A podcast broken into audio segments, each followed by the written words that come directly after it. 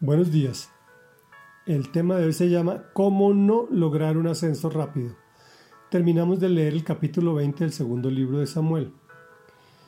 en contexto, David destrozado por los acontecimientos de la sublevación y muerte de su hijo Absalón, en el retorno a su palacio, aparece Sabá, pone a los israelitas en contra de David.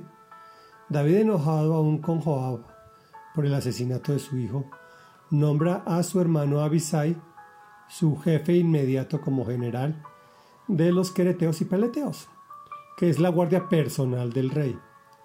Y aún así pasa por encima de su autoridad, matando al jefe de todo el ejército de Israel, llamado Amasá. Hoy veremos el desenlace. Saba recorrió todas las tribus de Israel hasta llegar a Abel Bet y allí todos los del clan de Bikri se le unieron. Las tropas de Joab llegaron a la ciudad de Abel Macá y la sitiaron.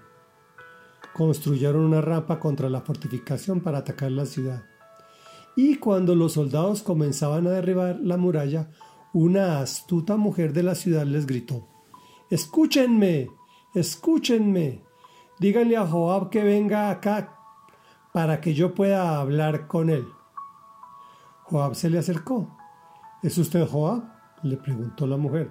Así es. Entonces la mujer le dijo, ponga atención a las palabras de esta servidora suya. Te escucho, respondió Joab. Ella continuó. Antiguamente cuando había alguna discusión, la gente resolvía el asunto con este dicho.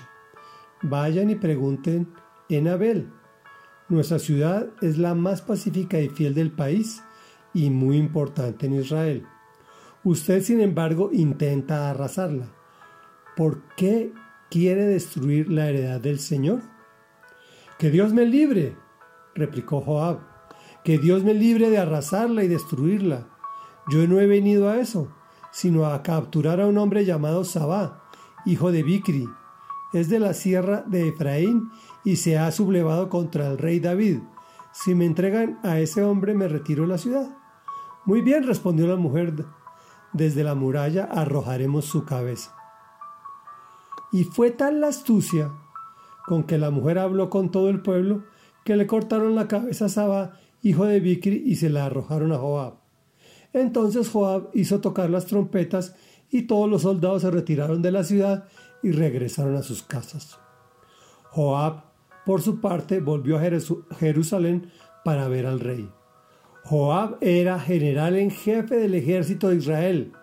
Benanías, hijo de Joyadá, estaba al mando de los quereteos y los peleteos. Adonai supervisaba el trabajo forzado. Josafat, hijo de Ahilud, era secretario. Seba era el cronista. Sadoc y Abiatar eran los sacerdotes. Ira, el Yairita, era sacerdote personal de David. Reflexión. El poder del acuerdo salvó la ciudad de Abel Macá y a sus habitantes por medio de una negociación donde una astuta mujer argumentó con lógica a su favor. ¿Por qué quiere destruir la heredad del Señor? Joab definitivamente es un hombre astuto. Tenía claro su objetivo y no se iba a enredar en una guerra que podía ganar sin necesidad de combatir. Realmente quien hizo todo el trabajo fue la mujer. Habló con todo el pueblo, le cortaron la cabeza a Saba y se la arrojaron a Joab. Y asunto resuelto. No perdió ningún soldado y llegó a la ciudad de David como héroe, cuando en realidad era un asesino. Acto seguido, promoción laboral inmediata.